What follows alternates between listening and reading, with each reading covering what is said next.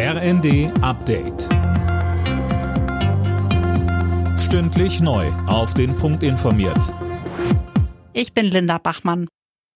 China hat eine Friedensinitiative im Ukraine-Krieg angekündigt.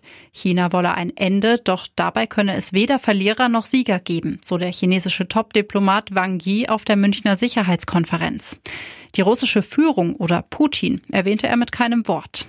EU-Kommissionschefin Ursula von der Leyen ist dann auch skeptisch. Auch die chinesische Botschaft hier war nicht sehr ermutigend. China hat sehr klar Position bezogen. China hat mit der unbegrenzten Freundschaft, die sie mit Russland unterschrieben haben, Seite, die Seite Russlands gewählt. Und dort müssen wir auch China einordnen.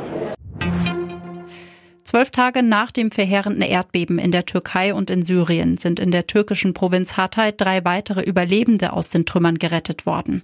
Unterdessen hat Bundeskanzler Scholz den Deutschen für ihre Solidarität und Hilfe für die Erdbebenopfer gedankt.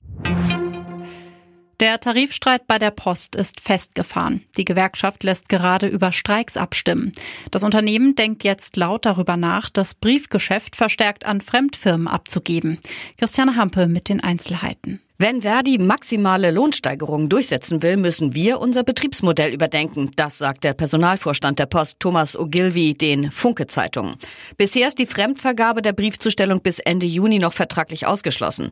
Ogilvy sieht momentan keine weiteren Spielräume für ein Entgegenkommen im Tarifstreit. Auf Streiks sei das Unternehmen vorbereitet, hieß es weiter. Die Ergebnisse aus der Fußball-Bundesliga: Gladbach-Bayern 3 zu 2, Frankfurt-Bremen 2 zu 0, Wolfsburg-Leipzig 0 zu 3, Bochum-Freiburg 0 zu 2 und Stuttgart-Köln 3 zu 0.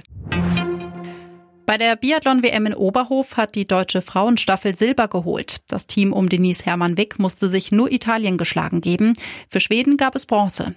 Die Männerstaffel hat eine Medaille dagegen verpasst. Beim Überraschungssieg der Franzosen vor Norwegen und Schweden landete Deutschland auf Rang 5. Alle Nachrichten auf rnd.de